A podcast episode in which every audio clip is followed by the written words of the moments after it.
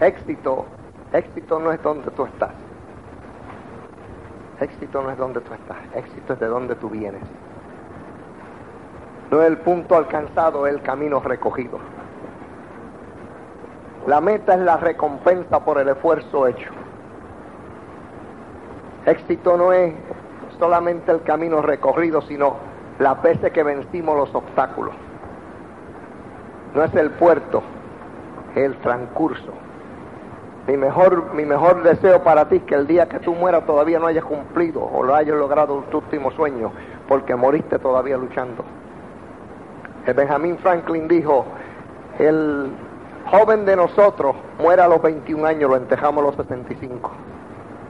Hablaba que morían de, de espíritu y de mente. Éxito es aprenderse a levantar cuando uno se cae.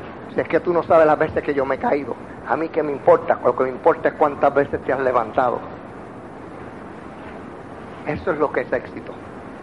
Y éxito es distinto para cada persona porque éxito es un camino con muchas bifurcaciones. Y mientras más estrecho el camino y mayor el obstáculo, mayor el éxito. Y mayor el crecimiento de tú como persona. Y mayor la base que tienes para enseñar a otros. Yo he tenido más, problemas que todos ustedes. Por eso estoy aquí en Tarima. A mí no me traen aquí porque me salió todo bien, me traen aquí porque me salió casi todo mal.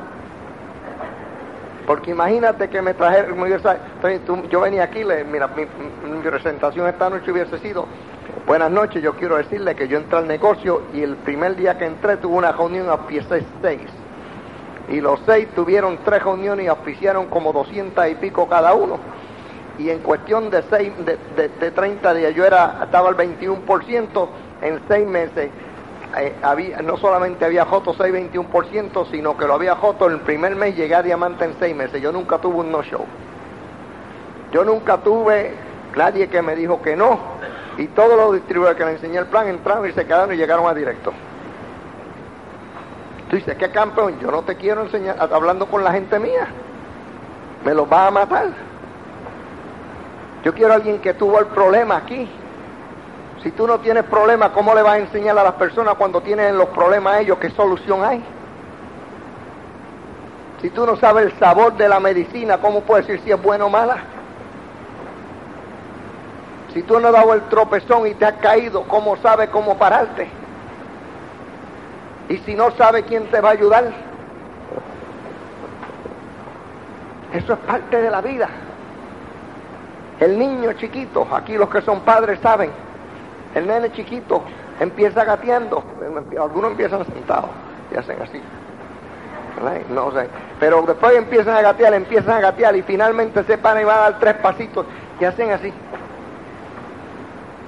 Y está el papá al frente con vos, vente mío, vente compadre, vente. Un pasito, un pasito, papá, papá. Tiene del pasito y ahí va de cabeza. Tú lo coges antes que se caiga el peligro no es que se caiga y se haga daño, el peligro es que se caiga y coja miedo de caminar. Y entonces en vez de caminar en las próximas dos semanas, camine en los próximos dos meses. O quizás mucho más tarde. Y eso pasa con los distribuidores de nosotros. Por eso es que cuando se van a caer tratamos de agajarlo. Eso es lo que es apoyo. Imagínate tú cómo sería si cuando tú eras nene te caíste. Papá dijo, vente, vente, dale, dale que tú puedes, dale, dale. El pobre muchacho da tres pasos, cae de cabeza y cae sembrado en el piso. Y tú le dices, eh, te di la oportunidad de caminar y no pudiste, así que sigue haciendo el resto de tu vida. Andaríamos todos en cuatro patas por ahí. Sí, pero no pasa así. ¿Qué es lo que pasa? Que lo ayudamos. Eh, vea un momentito. Venga un momentito.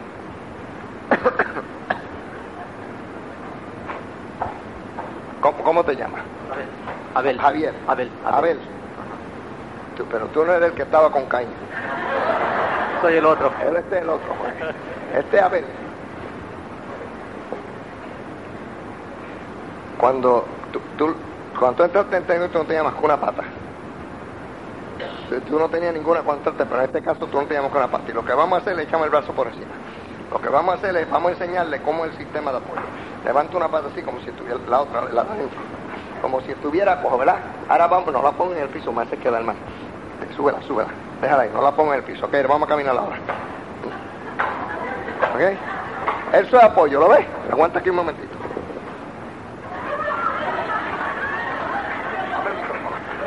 Esto es cargar las personas. En este negocio uno no los carga, uno los apoya.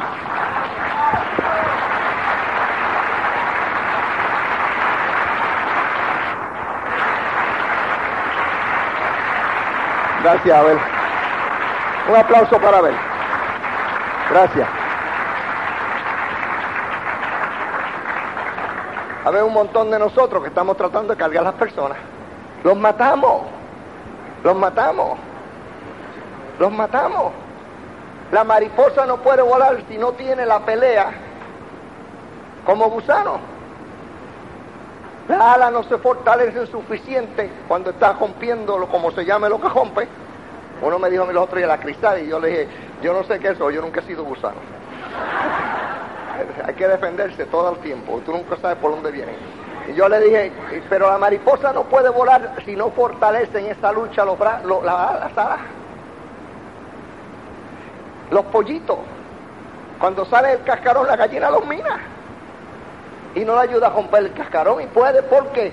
Porque unos científicos decidieron a ver cuál era el proceso que, existía en una universidad en los Estados Unidos. Cogieron 100 o 100 mil pollitos, no recuerdo cuántos, y los dejaron dentro del cascarón y le rompieron parte del cascarón para que pudieran ser a distintos grados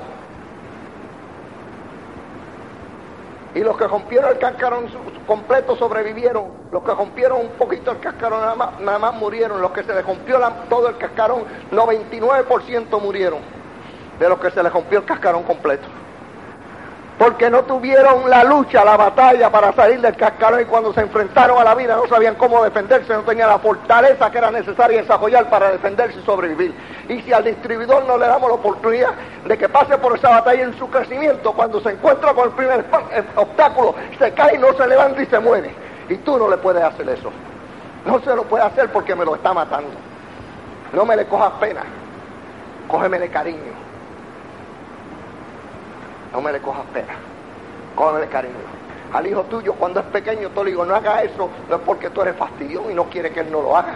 Es porque no quiere que mañana cuando crezca desarrolle hábitos que le van a crear problemas en la sociedad, que le van a causar obstáculos que él no puede sobreponerse.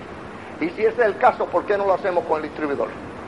Porque a veces no lo entendemos, porque a veces enfocamos erróneamente, porque tenemos un concepto equivocado del éxito, porque no sabemos que este negocio opera distinto al negocio convencional porque este es un negocio de personas, la materia prima es la lista de personas y no la lista de productos.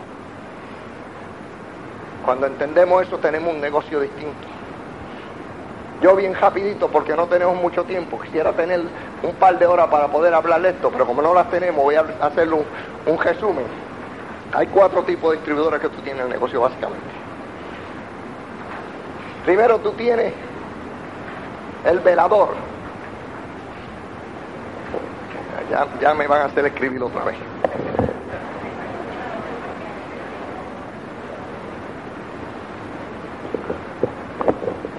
El velador, ese vela. Yo no voy a hablar mucho del velador, pero el velador normalmente es un carga tarjeta. Ese, vamos a ver el negocio. Aquí está mi tarjeta.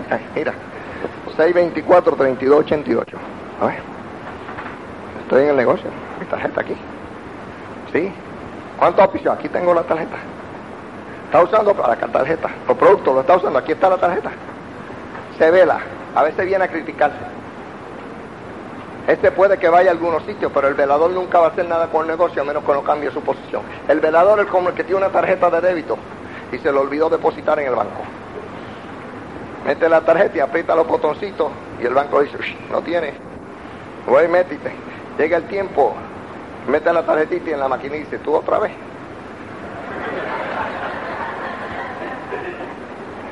Este es el primero, el velador. Yo no voy a perder mucho tiempo el velador. Normalmente yo le doy al velador como 15 minutos, pero ni eso le voy a dar esta noche. El segundo es el turista. El turista viene a algunas reuniones, se va y viene como las hojas del mar. Este son, estos son las personas dentro de tu negocio que si tú no las identificas puedes pasar un montón de tiempo con ellos y después tú dices que el negocio no funciona porque lo usaste inefectivamente aquellos bloques de, de acción que yo hablé. No ocurre. Si un velador entra en el negocio, hay la posibilidad que tú le puedas oficiar uno antes, antes que siga velando. Quizás eso lo ayude. Lo mismo un turista. El turista va a un sitio, va al otro. No hay nada malo con el turista. El turista no te hace daño. Es más, el turista normalmente está entusiasmado. El turista es como el que viene aquí a Mérida o a Cancún. ¿Eh? Viene a disfrutar de las distintas actividades, ni quita, ni, añade, ni quita, pero contribuye y algunos contribuyen posiblemente. Normalmente tienen entusiasmo y hablando de entusiasmo vamos a aprender que entusiasmo es la segunda enfermedad mayor contagiosa que existe. La segunda enfermedad mayor de mayor contagio que existe. La primera es la falta de entusiasmo. ¿Sí? Yo conocí el, uno de mis maestros en este negocio fue el primer diamante y el primer corona del negocio. Además, se, llama Charlie Marsh. Está retirado hace mucho tiempo en la línea de esta persona como Dexter Jaeger, Dan Williams, y los Riches y un montón de personas. Eh, pobre muchacho no, no, no entendió muy bien esto. y un día me dijo a mí, tú sabes, yo no sé por qué las personas tratan de, de, auspiciar siempre a él me el gruñón. Que ande así. Todo el mundo quiere quiere puiciarlo. Proyecto. Llega diamante y después te encarga de los proyectos cuando no te duele en el bolsillo. Entonces tú dices, entonces tú auspicias personas, algunos de ustedes que dicen, ¿por qué no estoy auspiciando? Yo doy el plan como fulano de tal, quizás la, la letra esté buena, pero la música esté mala, quizás está desafinado. Hay uno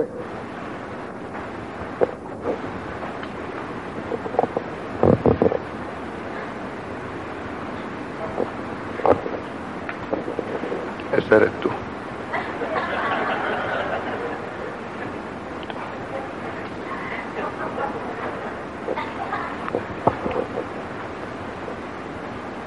Este eres tú. Yo te voy un negocio bien entusiasta. Te va a fascinar porque aquí gozamos en cantidad. Todo el mundo siempre está bien contento.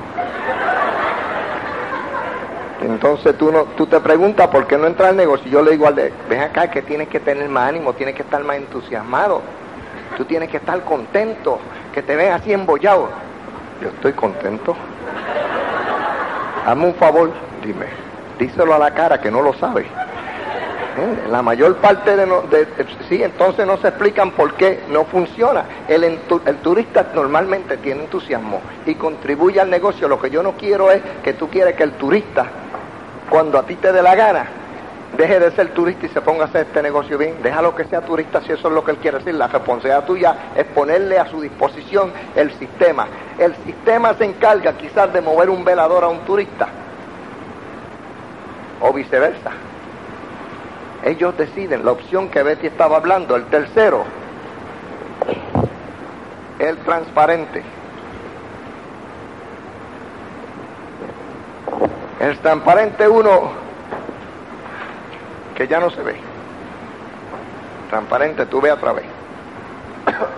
Cuando yo fui a la Universidad de Puerto Rico a hacer mi licenciatura, yo les dije, ¿yo es usted esta noche?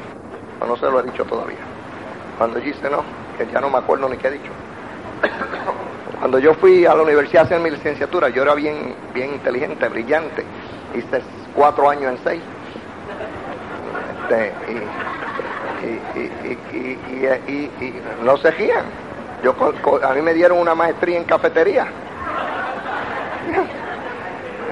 Entonces yo iba a coger los exámenes finales y algunos maestros están de acuerdo, aunque yo solamente cogí el examen final, no hay, los que están aquí de, escuela todavía, los jóvenes, esto no se debe hacer. Y los que estén oyendo la cinta, si se graba, ojalá que no, este, tampoco se debe hacer. ¿Ok? Este, pero yo iba a examen, algunos maestros pues decidieron, me dijeron, este Orsine no vale la pena esto el examen, pues yo te voy a colgar de todas maneras. Entonces yo me retiraba de la clase. Iba y me daba de baja me di tenía más retirada con un ejército mal, formado. me retiraba cada jato, por eso me tardé seis años. Pero, pero cogí muchas clases distintas. Y, y recuerdo un maestro que se llamaba el doctor Aristalco Calero. Con ese nombre ya tú sabes que eran malas noticias. Y me tocó una clase con él de economía, que ya era malas noticias también. Porque en ese tiempo yo no tenía ninguna calculadorita de esa y yo no me sé ni la tabla multiplicar. Y entonces él tenía, era el único que pasaba lista que yo recuerde. Y el muy bandido pasaba lista así, decía.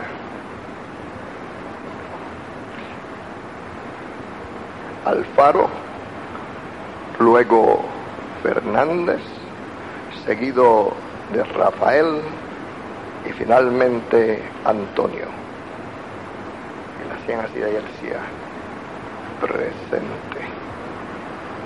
Decía, Becerril, seguido de Fran Rodríguez, luego Francisco y finalmente José. Presente. Jiménez, seguido de Hernández, luego Ana y finalmente María.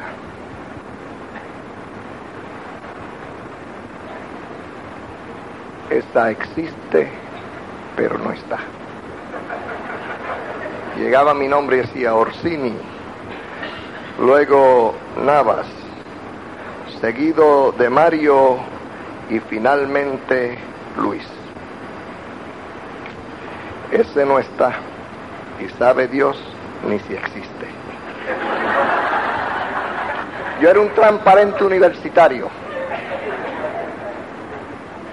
Yo era un y ustedes tienen personas que son transparentes. Y mi consejo es que si el transparente está entre tú y tu offline, y un transparente aquella persona que está en el negocio pero no está en el sistema, no participa en ninguna actividad, está inventando eh, pensando en, gusaraña por ahí, yo recomiendo que tú personalmente vayas al primer plan que esté en esa línea, que esté enchuflado en el sistema y, y le pida ayuda. Y si está debajo de ti y te das cuenta que está debajo de ti el transparente, yo te recomiendo que haga así, como es transparente, puedes pasar a través de él. Así. Y vaya al que está debajo y lo ayude, porque tú tienes la responsabilidad de ayudar a cada uno de los que está en tu grupo, porque un salmón decida no hacerlo no quiere decir que eso le debe cortar la oportunidad a aquellos que quieren. Yo cuando estaba a nivel de directo, uno de mis distribuidores, quizás el distribuidor de mayor potencial que yo haya auspiciado, me dijo un día a mí, yo quiero que tú sepas que yo no quiero que tú participes más en mi grupo. Y yo le dije, ¿cuál es tu grupo? Me dijo, de mí para abajo. Y yo dije, ok, y entonces mi grupo, ¿cuál es? Y antes que me contestara, yo le dije, de mí para abajo. Y ahí estás tú. Y él me dijo, no, no, pero yo no te quiero a ti ahí adentro. Y dije, déjame hacer otra pregunta. ¿Qué tú vas a hacer cuando uno que esté atrás en profundidad de ti te diga, mi grupo es de mí para abajo y yo no te quiero a ti adentro? En primer lugar, es una gran estupidez. Si alguien en mi offline quiere trabajar con una pata mía, yo le digo, mmm, cógela. Porque me está haciendo el negocio a mí. ¿Entiendes? El problema es que muchos de nosotros administramos el negocio antes de tiempo, administración de negocio, manejo de negocio, mantenimiento de negocio. Si uno tiene el offline cerca, empieza a nivel de diamante. No de esmeralda, de diamante. Ustedes están viendo, viendo un sistema por aquí, el sistema es mucho más ancho. Por favor, no creamos que sabemos cuando estamos mirando un marco de referencia así de grande. Hay otro así afuera y otro así. Y mientras más yo el grupo, mi grupo se beneficia. Si yo me independizo del grupo, yo no solamente me suicido yo, sino que cometo un crimen mato a todos los que están en mi grupo, excepto a los listos que me dejan solo y se van. Así que aquellos de nosotros que quejamos crecer, vamos a entender que hay dos grupos, el grupo y mi grupo. Y mi grupo opera dentro de un marco de referencia mucho más pequeño que el grupo, así que tengo que usar las instrucciones y las facilidades que nos da el grupo. Yo no voy a hablar mucho de eso porque es un seminario de como de dos horas en sí sola, la diferencia de un grupo y el grupo.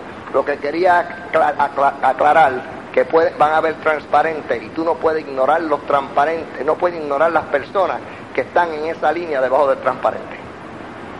Tan pronto tú te enteras que hay un transparente que está empezando a desaparecer, tú debes penetrar. Es más, tú debes penetrar en esa línea tan pronto se auspicia. Tú no tienes ninguna responsabilidad que tu mejor amigo, al quien tú auspicias, tu, tu hermano, va a estar en este negocio mañana, que se va a quedar. Y si se va y tú no conoces a esa gente y ellos no tienen una relación contigo, no es que pierdes a esa gente tú, es que ellos perdieron el contacto con el negocio no solamente le hicimos daño a ellos, sino que le hicimos daño al negocio. Porque ellos tienen derecho a decir, yo entré en este negocio y mi, mi offline desapareció y nadie más me hizo caso. De eso era que hablaba Betty cuando decía, la gente no quiere saber cuánto tú sabes no le interesa cuánto sabes, sino cuánto ellos te interesan a ti. De lo que se haga en este negocio aquí, en Mérida, a mí no me toca un centavo. Ustedes no son de mi profundidad. Pero yo estoy aquí, ¿por qué? Porque yo soy parte del grupo. Y el grupo me dijo a mí, te necesitamos en Mérida. Y eso es todo lo que yo tengo que saber. Y cuando el grupo me dijo a mí, te necesitamos en, médico, en Mérida, porque Mérida gritó. Yo le doy las gracias por invitarme, pero no tengo que ser yo, porque todo el que viene aquí viene a dar. Damos distintos, porque todos tenemos una canasta distinta de dónde sacar. El cuarto, el cuarto el hacedor.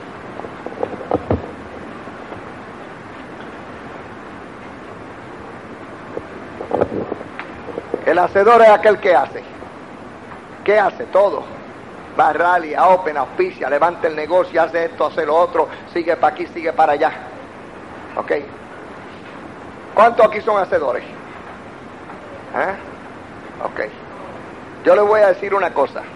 Hay hacedores que eventualmente pueden acabar en veladores. Cualquiera de estos puede intercambiar posición. Hay hacedores que pueden ser eventualmente transparentes o turistas, y hay turistas que pueden ser hacedores. Lo que yo sí sé es que ninguno de estos son las personas que hacen el negocio en grande.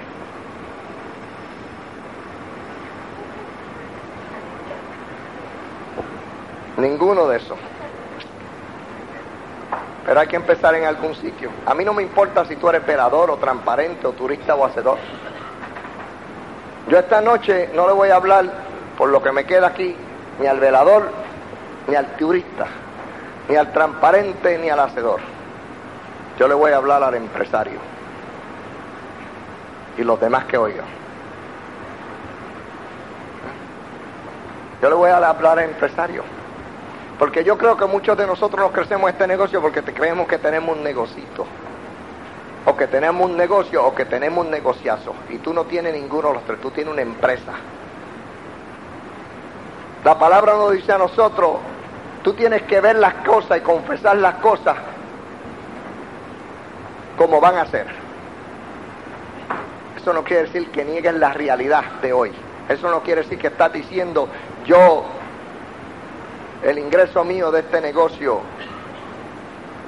lo que sea o que diga, que tú digas, este, hoy tú no estás, no eres diamante, no quiere decir que tú digas, este, en estos momentos, vamos a ponerlo más, un momento más si su situación económica es mala hoy, tú no puedes decir que no es mala. Si tú estás tieso, estás tieso. Tú no puedes decir, no estoy tieso, pero sí puedes confesar que eres rico. Tú no estás diciendo que no estás tieso, tú estás diciendo que eres rico. no estás negando la realidad, estás confesando algo que no es, como si fuese. Eso es extremadamente importante porque en tu palabra, en la palabra hablada, tú tienes el poder de la vida y la muerte en todo. Eso es importante porque en la palabra hablada es que se lleva todo. Cuando tú lees algo o lo oyes, no tiene el mismo impacto que cuando lo dices. Por eso es que te decimos que las afirmaciones tú las escribes, pero después las dices para que tú mismo las oigas. La palabra hablada cambia el sentido de, la visión del ser humano hacia las cosas que están pasando. Y cuando estaba hablando de eso, déjame decirte que les digo esto porque yo pasé por eso. El estar tieso, el estar pelado, arrancado, como dicen en el Caribe, comiéndose un cable, es una condición, es una condición y como resultado es temporera. El estar tieso es una condición y como resultado es temporera. El ser pobre, el ser pobre es una actitud y desgraciadamente puede ser permanente. El ser pobre es una actitud. Yo tuve ese problema. Yo no sé por qué yo tuve ese problema. quizás la razón que tuve ese problema es porque alguien me dijo temprano en mi edad que era malo ser rico. Me dijeron, humilde pero honesto. Y humildad y honestidad no tienen que ver nada con uno con la otra. Me decían, me hicieron creer que el ser tener dinero era más el malo. Que los pobres son honestos y los ricos son bandidos. Yo tengo, quiero que decirte que hay pobres que son unos bandidos y que hay ricos que son buenos y que el pastel de dinero que hay allá afuera da para todo hay un, si cogiéramos todo el dinero que hay en el mundo y lo pusiéramos en un sitio para repartirlo, incluyéramos todas las personas del mundo, niños incluidos, le tocaría a cada uno 10 millones de dólares. Tanto dinero hay. 10 millones de dólares a cada uno, incluyendo niños en el mundo entero y se incluye a los chinos. Pero la misma estadística, el mismo japonés dice que de 5 a 10 años todo el dinero va a volver a los ricos que lo tenían. No es porque los otros son brutos, porque tienen una actitud, una mentalidad de pobreza y lo pierden. Yo lo he tenido y lo he perdido. Yo sé de lo que estoy hablando. Yo sé, hasta que me di cuenta que humildad y pobreza no son sinónimos. Me citaron la Biblia y cuando me di cuenta de lo que hablaba la Biblia, la Biblia no decía que humildad era pobreza, estaba hablando cuando dijo el pobre estaban hablando humilde o pobre de espíritu, no de dinero. No de dinero. Entonces algunos de nosotros no progresamos este negocio porque subconscientemente pensamos que es malo tener dinero. Tú tienes una responsabilidad si tú crees que tú eres una persona decente y que puede hacer algo bueno con el dinero, hacer todo el dinero que tú puedas. Porque tú sabes que los otros no tienes control con el dinero que hagan otros. Y si los malos cogen la mayor parte del dinero, se van a hacer cosas malas.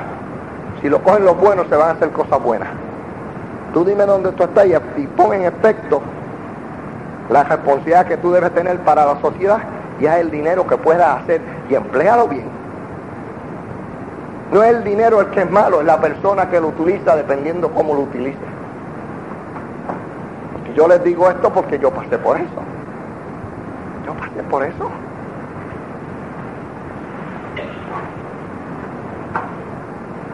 Pero eso no importa.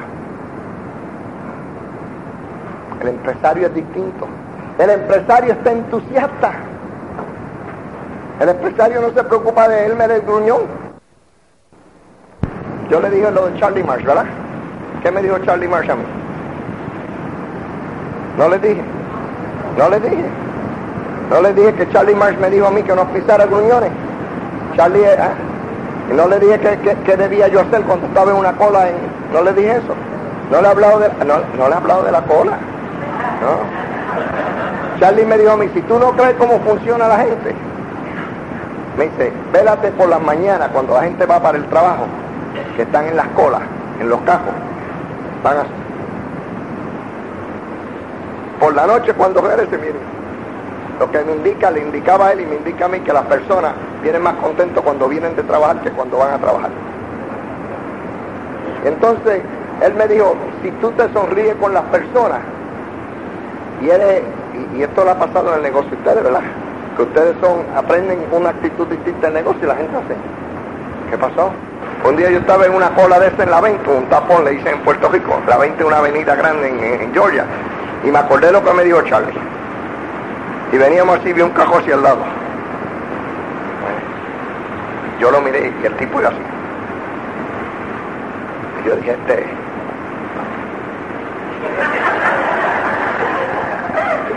Y yo. Entonces, ¿sabes? Cuando te están mirando así, tú lo sientes. Pues él parece que empezó a sentirlo. Y hacía.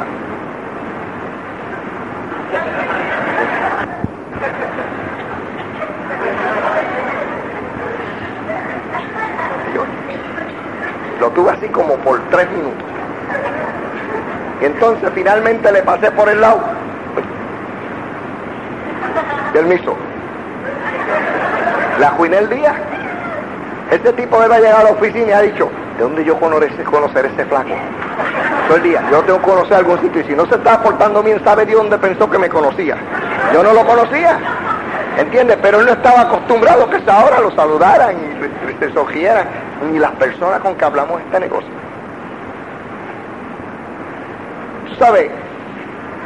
Tú como empresario tienes que entender qué es lo que tiene en la mano número uno y después quién tú eres. Tú como empresario tienes que saber que tú tienes la mejor empresa del mundo. Tú tienes una compañía mágica que existe apoyándote a ti. La compañía de Amway está entre las primeras treinta y pico de las compañías privadas en, los Estados Unidos. En capital, Rich DeVos y Jay Van Andel, solo sin la corporación, más de 3 billones de dólares cada uno. Billones de dólares.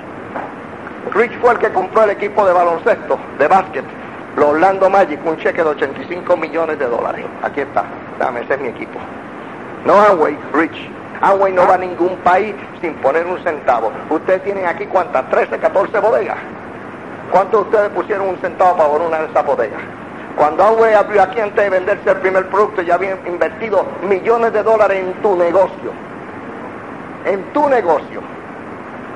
¿Quién más hace eso? El sistema de apoyo, cuando ustedes llegaron aquí ya las cintas estaban y las otras hicieron. Y los materiales estaban y ustedes no pusieron un centavo, ni yo tampoco, para hacer eso. Pero alguien metió la mano al bolsillo, aquí está. Y entonces pues belloneamos, regateamos con el negocio. Tú no tienes un negocito ni un negocio, tú tienes un negociazo, tampoco, tú tienes una empresa. Tú, eres dueño de Nutrilite que va a empezar aquí dentro de poco. ¿Tú sabes por qué tú eres dueño de Nutrilite? Porque tú eres el único que la puede representar. Tú tienes que ser miembro de la Asociación de Distribuidores de Amway para poder, poder conseguir Nutrilite. Nutrilite es de los productos alimenticios que existen en el mercado hoy, la compañía de mayor respeto y con las vitaminas o los productos eh, de suplementarios, dice suplementarios, ¿va? ¿Ok? De mayor reputación en el mercado mundialmente hablando. Los, productos Artistry, que la compañía que los manufactura es Hanway, es Artistry, se considera de state of the art, eso quiere decir a nivel de lo mejor que hay. En la primera categoría de productos, a base de los ingredientes que existen, solamente tres, tres líneas más de cosméticos están al nivel de la de nosotros. En el mundo entero. Y ustedes pagan 15 veces lo que pagan por la de nosotros por comprar esos productos. Nosotros los tenemos aquí y pagamos acá abajo, porque nosotros somos los únicos que lo podemos representar. Tenemos unos manufactureros que te puso sus empresas debajo a ti para que tú las cojas. Y un sistema de apoyo que es responsable por una explosión en el mercado internacional que el año pasado en Japón nada más se hizo más que IBM y Kodak juntos. Un, sistema de apoyo que ha permitido que en Japón eh, se creciera a razón de 142% por año en los últimos cinco años, donde no tenemos ni el 2% del mercado y somos una de las pocas compañías que está totalmente libre de deuda. 4 billones de dólares y se paga todo en efectivo. Todo. Estas madegas se hicieron aquí, no deben un centavo a nadie. Y algunos de ustedes se quejan y me dicen, ordené siete productos y no me llegaron más que seis. Malagradecido, dale gracias a Dios que tiene seis productos que te llegaron. ¿Cómo te gustaría ser parte del equipo de República Dominicana que tiene que montarse un avión tres veces a la semana y volar a Puerto Rico con maletas vacías? Y llenar las maletas de productos, ir al aeropuerto de Puerto Rico, al aeropuerto Luis Muñoz Marín y pagar sobrepeso, porque las maletas van cargadas de SA8 y el OC y, todas estas cuestiones. Y entonces montarte y llegar al otro lado y tener que pagar arbitrio en República Dominicana y engrasarle la mano a los aduaneros para que no te congelen la mercancía. Y tú sigues la paz entonces, un kit, un estuche como el que ustedes pagan aquí, 200 mil pesos, ok, le cuesta allá en República Dominicana al dominicano más de lo que él gana en un mes. su inversión es su salario de un mes. Y este año rompieron un diamante y dos esmeraldas.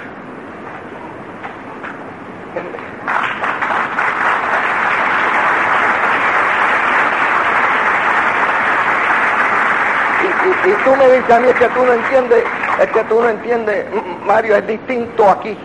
Si aquí es distinto, aquí es distinto, aquí te lo dan todo en la mano. Todos ustedes ordenan directo a la bodega y se lo traen a la casa. Y ustedes no pagan ni los cheques. Nosotros en Estados Unidos los pagamos. El sistema internacional es distinto al sistema nacional. El sistema nacional es más exigente y más limitado que el que ustedes tienen aquí. Eso no quiere decir que es fácil, porque lo que hace este negocio difícil no son los productos ni el sistema, es la gente. La razón que es difícil es por nosotros, no por el sistema. La razón es que es difícil porque somos veladores, turistas transparentes o hacedores y no hemos comenzado a ser empresarios todavía. El empresario si tiene que coger la escoba, coge la escoba y baje, porque es su negocio. El empresario abre sus puertas todos los días, porque sabe que el día que tenga la puerta cerrada no hace dinero. El profesional sabe eso. ¿Hay algún médico aquí? ¿Tenemos algún médico aquí? Algún abogado, alguien que tiene su propia oficina, alguien tiene su propio comercio, el que lo tenga, ¿verdad? Tú no cierras tu puerta. ¿Qué pasa cuando tú cierras la puerta? No hace dinero, no hace dinero. Entonces queremos, somos empresarios de este negocio. ¿Y qué hacemos? Lo abrimos una vez al mes. Si tú abres tu tienda una vez o lo que tenga una vez al mes, ¿cuánto dura? Nada, un mes. Y entonces nosotros decimos, no funciona porque yo abrí la puerta una vez el mes pasado y no pasó nada. ¿Qué va a pasar? No pasa nada. El empresario entiende que tiene que poner esfuerzo, tiempo y dinero. El empresario entiende que los problemas que existen son parte del desarrollo del negocio. ¿Y cuál es el último? ¿Por qué algunos de ustedes no pueden tomar la actitud de, de, empresario? Yo tengo que entender que entonces que es porque no creen que pueden.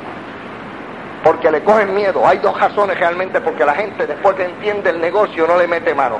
Por miedo a fracasar.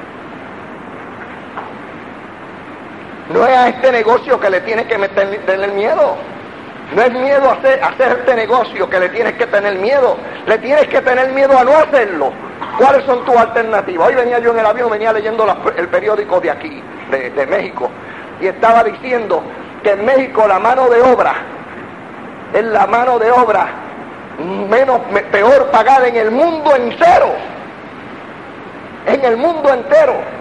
Nosotros logramos la independencia de México, como yo dije en aquel libre empresa, la independencia de México hace muchos años atrás. Pero fue la independencia política, la independencia gubernamental. Todavía estamos luchando por la independencia económica. Y no podemos dejar el fusil en la casa. Hay que seguir paso a paso. Ustedes no tienen que estar abochornados. Yo me siento orgulloso de compartir con ustedes. Esto es una casa que debe mantener el pecho afuera y la cabeza alta, no hay nada por qué abochornarse. La historia de nosotros es increíble. Aquí, a mí me acaban de regalar la historia de México en cassette para aprendérmela completa. Para cuando alguno de ustedes me diga algo, yo poderle decir, déjame decirte cuál es tu historia. ¿Sí? Porque algunos de nosotros no somos cuán grandes somos en la patria en que vivimos. Hay algunos de afuera que nos sentimos más orgullosos de este país que algunos de nosotros mismos. Y estamos dispuestos a luchar más por la independencia económica de él. Y el gesto mío es vamos a bajarlo. Vamos, pero Mario, es que yo no puedo. Tú no tienes, yo tengo limitaciones. Tú no tienes limitaciones nada.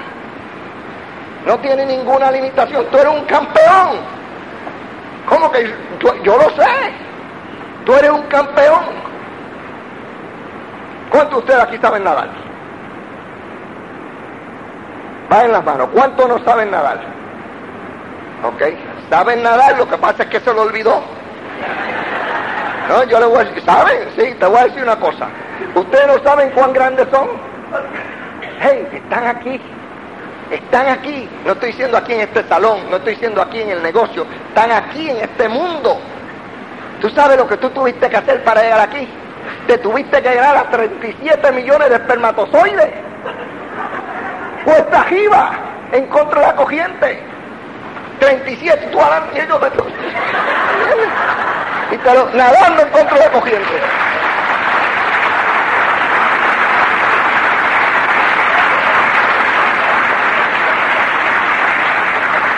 Cuando aquí alguien te dice que tú eres un sin servir, que tú no vales nada, tú le dices, tú no sabes con quién tú te estás metiendo. Yo me gano 37 millones. Al oscuro tuve que encontrar un óvulo. Al oscuro. Nosotros enseñamos el plan de día. ¿eh? ¿Dónde está? Lo encontraste, si no, no estaría aquí. Y Dick Singer era ciego, ciego. Yo tuve la, la, la, la, oportunidad de ser su anfitrión en una ocasión. No era el anfitrión el que, el que lo ayudó en el escenario. El anfitrión era otro. Y él contó los pasos de la pisaja por el que estaba, contó los pasos de aquí al final y de aquí allá y los midió. Y cuando tú lo traías al escenario le decía, aquí por qué te para esta tarde. Y él decía, gracias, y lo presentaba y él arrancaba. Y se movía por ese escenario y caminaba y cortaba y estaba hablando todo el tiempo, llevando una contabilidad de los pasos que tomaba para adelante y para atrás. Todo el tiempo. Y era ciego, decía, tú el de la camisa amarilla.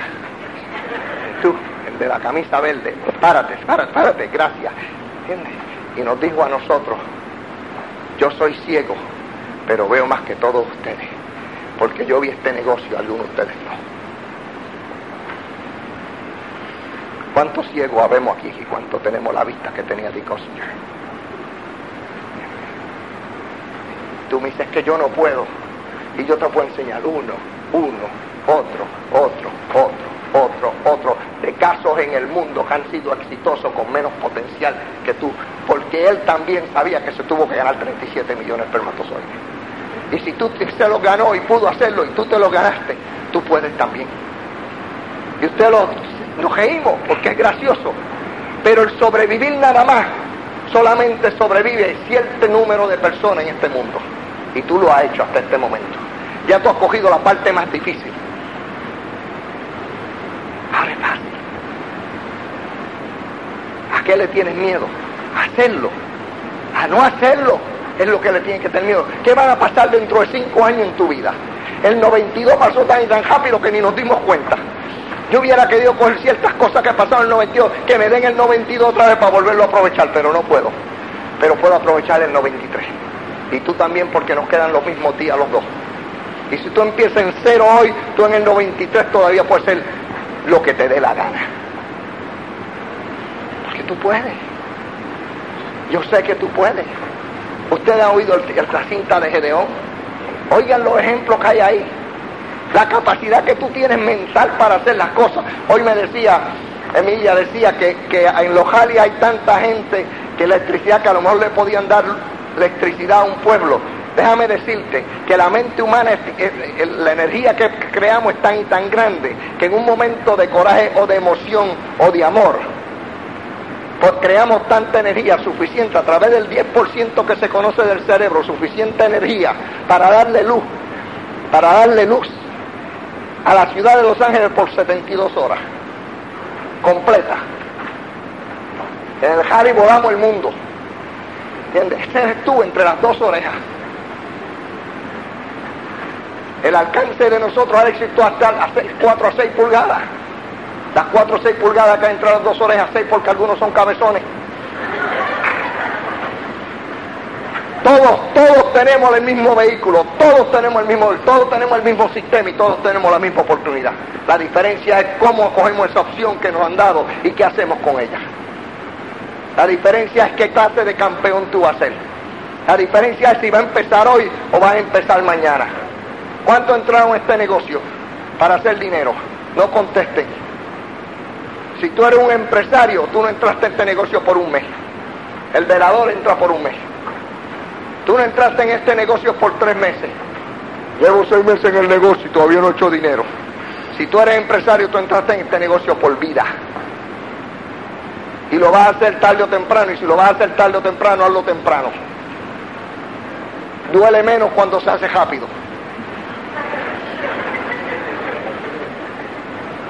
Vamos a hacer las cosas como son. La Biblia está llena de ejemplos de las cosas que tenemos que hacer. Cuando Moisés se paró frente al mar rojo y le dijo, no se preocupen, que mi auspiciador se encarga de esto.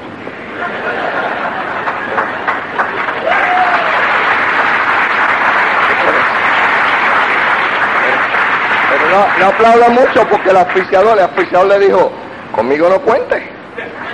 Mete mano tú. Ah, no, cheque en la Biblia, en Éxodo. Él dijo, Moisés dijo, no teman, que Jehová está con nosotros y nos librará de esto. Y Jehová le dijo, ¿por qué clamas a mí? Levanta el, ¿ah? la vara que tiene en la mano y coge la mano, tu mano derecha, porque en la Biblia la mano derecha significa autoridad. Y coge la mano derecha y toma acción. Sabemos que Dios abrió el mar rojo, pero Moisés tuvo que tomar la acción y Dios produjo el resultado. Y cuando Josué iba a cruzar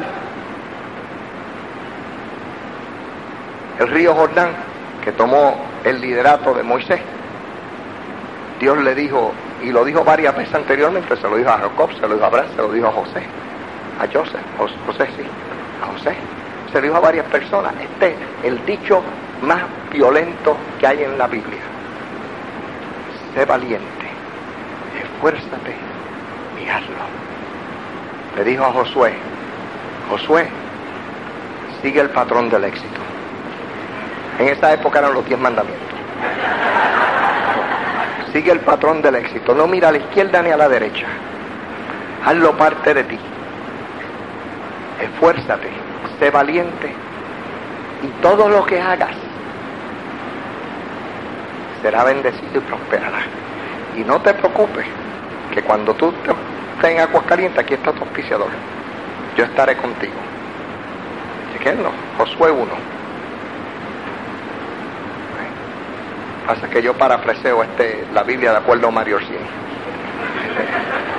Pero, pero, pero está, búsquenlo. Y el gran rey David, mi favorito. El gran rey David, mi favorito porque cuidado que cometió Jorge, cuidado que metió las patas. Pero se arrepentía y volví y trataba. Nadie se cayó en la historia bíblica más que David. Pero según se caía se levantaba y daba un próximo paso. David tiene que tener un sitio especial, no solamente en el cielo, sino en la vida de cada uno de nosotros. Porque el que todos los, héroes bíblicos es el que más se parece a cada uno de nosotros. Y el gran rey David en su lecho de muerte, sus últimas palabras al sabio Salomón, su hijo a través de Bersabe, fueron, sigue la ley, esfuérzate y sé valiente, y hazlo. La última palabra del rey David a Salomón fue, hazlo. Yo te digo a ti esta noche, sé valiente, esfuérzate, sigue la ley y hazlo, y hazlo, y hazlo. Que Dios te